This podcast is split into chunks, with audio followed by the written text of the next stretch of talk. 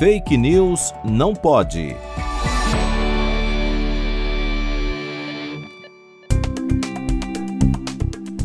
Publicações circulam no Facebook afirmando que a Universidade John Hopkins, uma renomada universidade dos Estados Unidos, realizou um estudo que demonstra a baixa efetividade do lockdown contra a disseminação da Covid-19.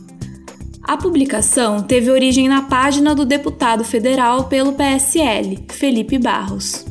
A Universidade John Hopkins, contudo, nunca deu autorização para a realização do estudo apesar de um dos três autores da pesquisa, Steve Hank, ser professor de economia e não da área da saúde na universidade.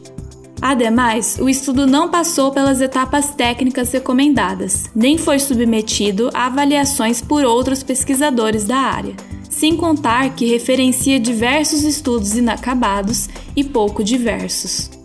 Vale ressaltar que outros estudos já demonstraram a efetividade do lockdown nas épocas mais difíceis da pandemia. Por exemplo, o estudo de 2020 do Imperial College de Londres apontou que na Europa cerca de 120 mil vidas foram salvas graças às medidas de restrição. A renomada revista Nature também publicou um extenso estudo em que os lockdowns reduziram em média 80% da transmissão do vírus da Covid-19. Portanto, obedeça às medidas das autoridades sanitárias da sua região. Busque informações em fontes confiáveis e não deixe de se vacinar.